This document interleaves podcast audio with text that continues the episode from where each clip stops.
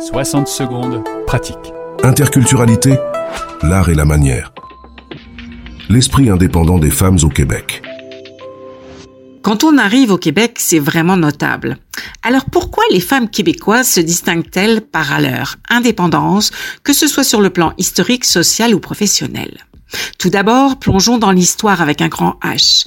Les colons européens n'auraient jamais survécu aux conditions extrêmes du Québec en arrivant sans la force des femmes, leur ingéniosité et leur courage. Soumises pendant des siècles aux joues euh, du clergé catholique français, elles vécurent la revanche des berceaux. Elles se devaient de faire un enfant par an et l'église y veillait. D'où les familles très nombreuses avec 12, 16 ou 18 enfants. Le clergé y voyait un moyen de lutter contre les colons anglais par l'hégémonie démographique, et ce, jusque dans les années 60. Lors de la Révolution tranquille, dans les années 60-70, le Québec a été le théâtre d'une lutte acharnée du peuple québécois pour s'affranchir.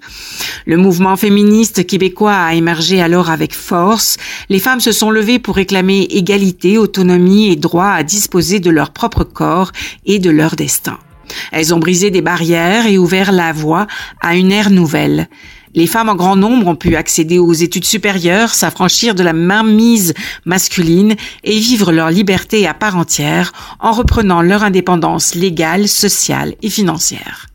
Encore aujourd'hui, toutes générations confondues, les femmes québécoises, pure laine ou issues des différentes vagues d'immigration, ont un esprit égalitaire, assuré et indépendant. Elles peuvent devenir belliqueuses, et à raison, si elles décèdent un manque de respect, un outrage à leur identité ou à leur indépendance.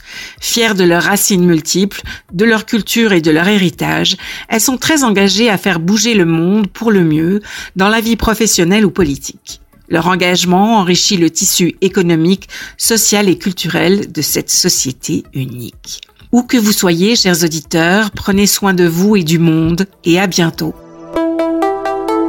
C'était Interculturalité, l'art et la manière, proposé par Cécile Lazartigue-Chartier.